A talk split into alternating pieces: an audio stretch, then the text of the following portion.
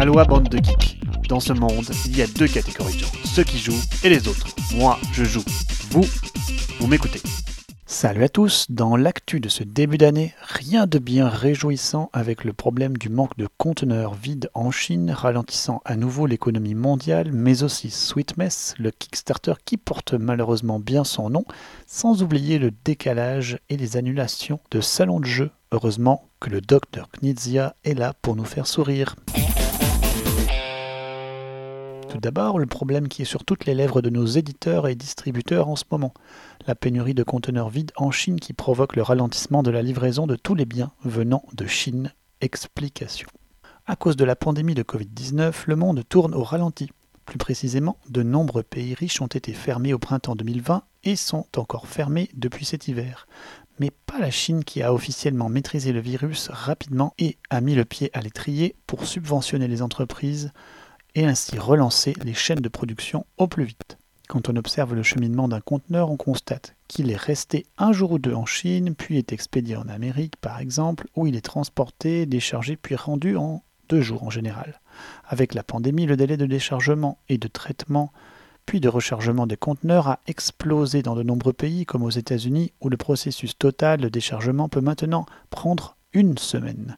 Plus le temps passe sous confinement, plus les conteneurs entreposés dans les pays importateurs augmentent, alors que la politique chinoise a permis au contraire d'accélérer la production et motiver encore plus d'exportations en 2020 de la part de la Chine, à tel point que le nombre de conteneurs vides vient maintenant à manquer en Chine. Il en résulte ultimement que de nombreuses exportations sont retardées de plusieurs semaines ou mois même les jeux de société produits en Chine sont directement impactés et on lit depuis quelques jours de nombreux updates affirmant de nouveaux délais de production. Il en est de même pour les distributeurs classiques bien sûr, mais eux n'ébruitent pas vraiment tout ça. À propos du participatif, ne ratez pas cet update complètement incroyable du porteur de plusieurs projets à travers plusieurs compagnies, dont Sweetmess, mais aussi Montana et son extension. Le jeu porte bien son nom alors que l'éditeur annonce être à court d'argent, tout en s'excusant sur des potentielles incompréhensions et le fait qu'il est bien possible qu'il ait écrit son update après deux ou trois doigts de bourbon. Il tente d'expliquer cela de façon plutôt évasive sur la difficulté de production et sort un beau tableau de chiffres qui a fait bondir les backers, annonçant un beau salaire de 50 000 dollars de l'année que le porteur de projet s'est versé uniquement pour cette production-là. Justifié ou non, ça n'aide pas à faire passer la pilule, et l'auteur d'ajouter qu'il est commun chez les éditeurs participatifs de financer leurs jeux avec d'autres titres précédents ou en cours, et pas uniquement avec les fonds récoltés. Cumulant toutes ces bourdes, il n'a pas fallu longtemps pour que la nouvelle se répande comme une traînée de poudre et ajoute au tableau noir du participatif une nouvelle ligne.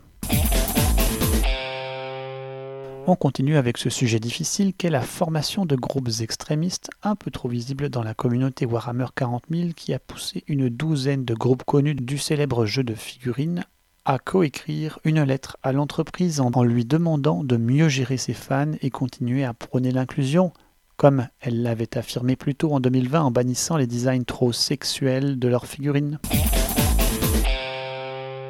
Alors que le salon Origins est décalé de juin à septembre, la Toy Fair initialement prévue en février et décalée à juin vient d'être annulée. Ceci pour rappeler à tous que les États-Unis connaissent un état de difficulté sans précédent avec le Covid-19, les problèmes politiques et sociaux très importants. On va passer à de l'actualité plus légère enfin. Côté sortie, l'excellent jeu vidéo de deck building, Slay the Spire va bientôt connaître une version jeu de société. La boucle est bouclée. Quand le jeu de société inspire le jeu vidéo qui inspire lui-même le jeu de société, il en reste une inquiétude. Le jeu vidéo utilise à outrance la génération de rencontres automatiques et de combos difficiles à jouer sur une table. Espérons qu'ils sauront créer un jeu de société avec l'âme du jeu sans pour autant sacrifier la mécanique. Pour bien rire un coup, des nombreux costumes toujours plus what the fuck du Dr Nizia, ne ratez pas ses souhaits de bonne année s'est grimé en viking pour l'occasion tout en prônant une année 2021 qui sera sous le signe de la coopération contre la Covid-19. Bravo docteur Pour terminer, ne ratez surtout pas la nouvelle production d'une partie de la team qui avait déjà commis l'excellent remake de Bref, je suis un joueur de jeux de société. Cette fois, Nous nous retrouvons dans l'univers onirique d'un panda de Takenoko qui va vivre de trépidantes aventures pour visiter un très grand nombre de grands classiques du jeu de société. Réalisé en stop motion, c'est de très grande qualité et ça fait beaucoup de bien à regarder. Allez, c'est terminé pour cette difficile semaine. Je vous dis à dans deux semaines et d'ici là, bon couvre-feu. Euh non, bon couvre-jeu.